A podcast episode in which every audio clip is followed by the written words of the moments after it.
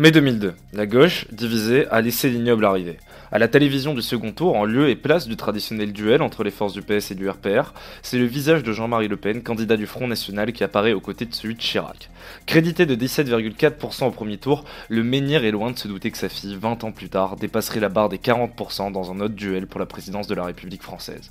Pourtant, à l'époque, l'atmosphère ne laissait pas entrevoir un seul instant la popularisation des idées nationales. À l'instant même où Jean-Marie Le Pen est annoncé comme finaliste de l'élection, l'ensemble des forces politiques du pays appellent à la manifestation.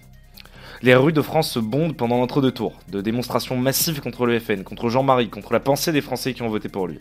Ces manifestations seront les incubatrices du logiciel de digue républicaine, instaurant une alliance de facto entre la droite libérale et la gauche pour bloquer le FN quand il arrive dans n'importe quelle élection au second tour. Jacques Chirac refusera même de débattre avec le populiste. Une nouvelle fois, 20 ans plus tard, l'hégémonie culturelle est tombée. Comme un écho à cette situation bien française, l'annonce de l'AFD, Alternative for Deutschland, comme seconde force politique en Allemagne, et l'annonce dans son programme d'un plan en faveur de la réimmigration ont déclenché des manifestations massives dans le pays. 1,4 million de personnes ont pris la rue pour dénoncer ce qu'ils perçoivent comme un retour au nazisme, aux heures les plus sombres de notre histoire. Au moins, Lionel Jospin, dix ans après les manifestations anti-Le Pen dont je parlais, décrira la réaction de l'époque comme un cirque antifasciste, c'est-à-dire un jeu de théâtre auquel la classe politique française s'était donnée dans le seul et unique objectif de censurer la et les sentiments de millions de Français. L'ascension de l'AFD, comme celle du Front National, sont souvent décrites par l'intelligentsia de gauche comme la traduction politique de vagues contestataires.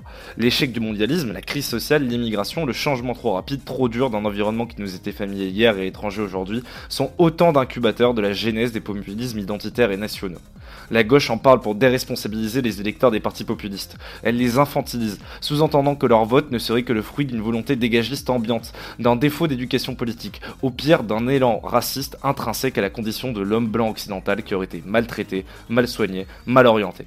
Ce mépris politique fait des expressions populistes nationales des affects incontrôlés qui ne recouvriraient jamais des colères légitimes. Pourtant, en France, le vote en faveur du Front National a pris historiquement racine dans les banlieues d'abord, qui ont connu en premier l'immigration, puis plus tard dans cette France périphérique, objectivement perdante dans la crise du mondialisme. En Allemagne, c'est similaire. L'Est, sous joug communiste jusqu'à la chute du mur industriel, a été la première ligne face au chaos économique, politique et social sous-agent au projet globaliste.